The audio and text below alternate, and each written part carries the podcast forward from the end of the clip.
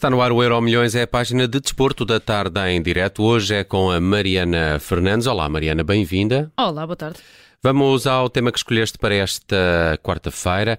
Sporting está interessado em João Lucas, um médio brasileiro do Mónaco, de quem nunca ouvi falar porque também não acompanho o campeonato francês. Mas quem é João Lucas? João Lucas é um jovem médio brasileiro uh, do Mónaco com formação no Flamengo. Uh, ele é um brasileiro de 24 anos, está no Mónaco desde 2021, foi então formado no Flamengo, ainda no Brasil, esteve emprestado ao Santos e em 2019 chegou à Europa à boleia do Lyon, onde fez 25 jogos e 3 golos ao longo de época e meia. Foi depois emprestado ao Brest e no verão de 2021 mudou-se a título definitivo para o Mónaco, onde leva apenas 10 jogos disputados esta temporada, o que obviamente o coloca num lote de jogadores a negociar por parte do Mónaco. Esta uh, ideia de que o Sporting terá de ir ao mercado de transferências no verão é um dado adquirido. A dúvida é com que poder de compra a partir do momento em que dificilmente estará na Liga dos Campeões do próximo ano. Torna-se cada vez mais evidente uh, que os Leões terão de fazer uma ou duas vendas sonantes para ganhar aqui alguma alavancagem para reforçar depois também posições nevrálgicas. Claro que aqui no plantel atual do Sporting saltam à vista os nomes de Pedro Gonçalves, de Gonçalo Inácio, de Manuel Ugarte eh, e a busca por um avançado também será uma das prioridades após o fim da atual temporada percebeu-se com esta lesão de Paulinho que Chermiti, pelo menos a curto prazo, ainda não é uh, a solução a alternativa pretendida pelo Sporting e provavelmente também será por aí uh, que o Sporting se vai mexer no mercado de transferências, mas pelos vistos também quer reforçar aqui o meio campo com este uh, médio brasileiro. Jean Lucas, as principais notícias indicam que o Sporting está disposto a pagar 6 milhões de euros por este jogador, sendo que o Mónaco pagou 12 ao Lyon para o ter há dois anos. o Sporting quer ficar com 80% do passe, assinar por 5 anos, até junho de 2028, portanto um contrato sólido e bastante duradouro. Ainda nada está fechado, ainda não é certo. Eh, eu estive a ver alguns vídeos, eh, algumas imagens do Jean Lucas, parece-me um jogador um bocadinho mais parecido Uh, com o Garte, portanto, um jogador um bocadinho mais defensivo do que propriamente com, com Morita, mas vamos perceber se o Sporting já está a cautelar uma eventual saída do Garte para reforçar também o meio campo ou se é simplesmente mais uma adição, digamos assim, ao plantel. A ver, vamos o futuro de Jean Lucas no Sporting ou não?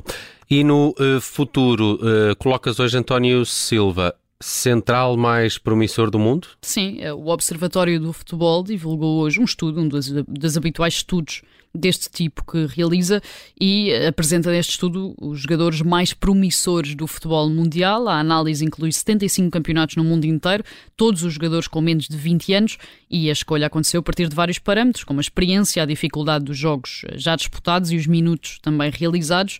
O português mais bem colocado é António Silva, central do Benfica e da Seleção Nacional, que surge em quarto lugar, apenas atrás do líder, Gavi, do Barcelona, de Jude Bellingham, do Borussia Dortmund e de Marcos Leonardo, do Santos.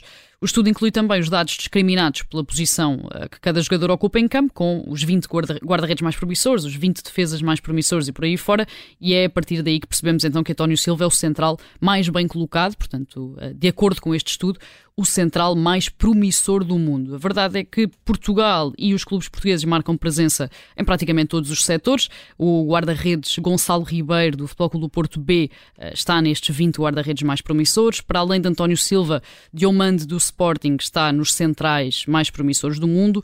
Os médios Mateu Tanlongo e Dário Essugo, ambos do Sporting, estão na categoria dos médios. E depois também os avançados eh, Sheldrup, do Benfica, e Chermiti, do Sporting, na lista dos 20 avançados mais eh, promissores promissores do mundo.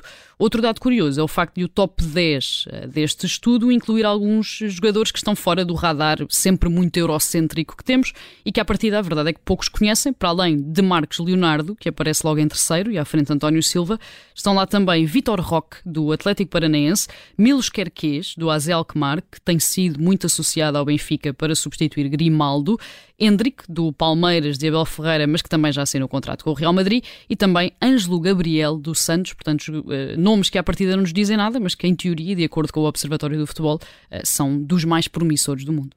Vamos ver se esse estudo se concretiza no futuro de António Silva. E hoje vamos ao passado para falar de Violette Morris, a atleta francesa que era espiã dos nazis. Era, faz hoje. Não conheço esta história. Eu acho que pouca gente conhece. Eu também não conhecia, a verdade é essa. Fui conhecer para uh, preparar aqui um bocadinho esta nossa memória do dia. Faz hoje 79 anos que morreu uh, Violette Morris, foi a 26 de abril de 1944, e aproveitamos então essa efeméride para contar a história pouco conhecida desta mulher francesa que tinha tudo para ser uma referência positiva e deixou que a história, e aqui história com H grande, manchasse a memória que guardamos dela. Nasceu ainda no final do século XIX, serviu na Primeira Guerra enquanto motorista de ambulâncias, enquanto estafeta também. Em 1917 começou a jogar futebol, chegando mesmo à seleção feminina francesa, conquistando medalhas de ouro nas Olimpíadas Femininas de 1921 e 22. O futebol foi só o início, porque ela depois praticou diversas modalidades, incluindo polo aquático, ciclismo, automobilismo, hipismo, ténis, saltos para a água. Boxe. Uh, boxe e luta greco-romana, sendo que nestes dois últimos derrotava muitas vezes homens, algo que lhe valeu o slogan Tudo o que um homem conseguir fazer, a Violette consegue também. Era uma autêntica pioneira nos anos 20, era abertamente homossexual, vestia roupa de homem, fumava, usava um, vocabulário muito coloquial para o que na altura era aceitável para uma mulher e chegou a ser afastada de competições e de organismos por isso mesmo, por essa uh, forma de estar na vida. No meio disto aparece então a Mancha Negra, colaborou com o regime nazi durante a Segunda Guerra, sendo espiã na antecâmara da ocupação de França e colaborando com serviços como motorista novamente ou encontrar combustível no mercado negro para as tropas alemãs, para além de participar também na tortura de suspeitos durante interrogatórios, algo que lhe valeu a alcunha hiena dos nazis, por ser eh, particularmente dura, e era tão próxima do regime que até recebeu um convite particular de Hitler para assistir aos Jogos Olímpicos de Berlim, em 1936, enquanto convidada de honra. A 26 de abril de 1944, portanto, pouco menos de um ano antes do fim da guerra, sofreu uma emboscada e foi assassinada pela resistência francesa, sendo que o corpo nunca foi reclamado e acabou por ser enterrado numa vala comum, eh, sem direito a enterro, sem direito a ninguém estar presente. É uma história muito uh, triste, que acaba por ser triste, que fica manchada, mas de uma mulher muito à frente do seu tempo, uh, também aqui no desporto. E não deve ter sido fácil, porque ela era de um um físico sim, sim, enorme. Sim. Estava aqui a ver as, uhum. as, imagens agora de Villette Morris, a atleta francesa que era espiã dos nazis. Uma história trazida aqui hoje pela Mariana Fernandes no fecho do Euro Milhões, que fala sempre de desporto, na tarde em direto, antes do Jornal das Sete. Obrigado, Mariana. Até amanhã. Até amanhã.